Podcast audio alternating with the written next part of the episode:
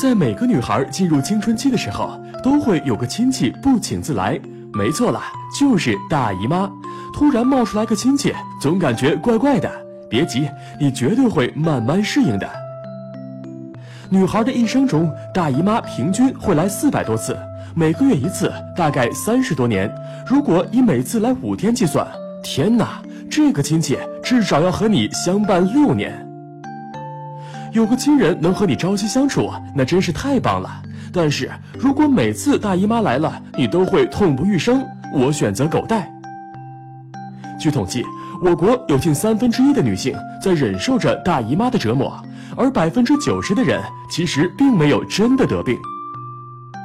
这种痛经叫做原发性痛经，从初潮后一至两年就开始有了。是由于前列腺素太高，导致子宫平滑肌强烈收缩，子宫缺血、缺氧引起的，所以只能通过休息、保暖、活血、止痛来缓解。什么痛经、月经失调、乳房胀痛、内分泌紊乱之类的，生个孩子不就好了吗？真的是这样吗？咦，还真有点道理呢，但也不完全正确。大部分原发性痛经都发生在还没性成熟。内分泌不平稳的中学生当中，当逐渐成熟，经历怀胎十月后，痛经自然就会逐渐缓解了。也有些女性是因为宫口过小，经血不容易流出而导致的痛经。还是那句话，生个孩子吧。经历自然分娩的女性，宫口会变松，经血引流通畅了，痛经当然就减轻了。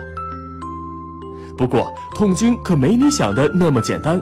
子宫内膜异位症、子宫肌瘤、盆腔炎等可以导致继发性痛经，而且这种痛经往往会造成不孕。当然，病因如果解决了，痛经也会消失哟。所以呢，建议有痛经的女性定期做妇科检查和 B 超，避免经期性生活，减少人工流产，可以有效预防继发性痛经的产生。无论是哪种痛经，养成良好的生活习惯还是很有必要的。平时注意保暖，不要熬夜，经常运动。大姨妈来时也要保持乐观，好好休息。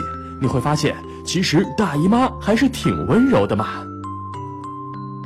打开微信，搜索“十月呵护”公众号并关注，我们将全天二十四小时为您解答各种孕期问题。十月呵护，期待与您下期见面。大家好，我是西安市华山中心医院的武静文医生，很高兴在十月呵护这个平台与大家交流关于妇产科的一些疾病的相关问题，也祝广大女性朋友呃健康快乐。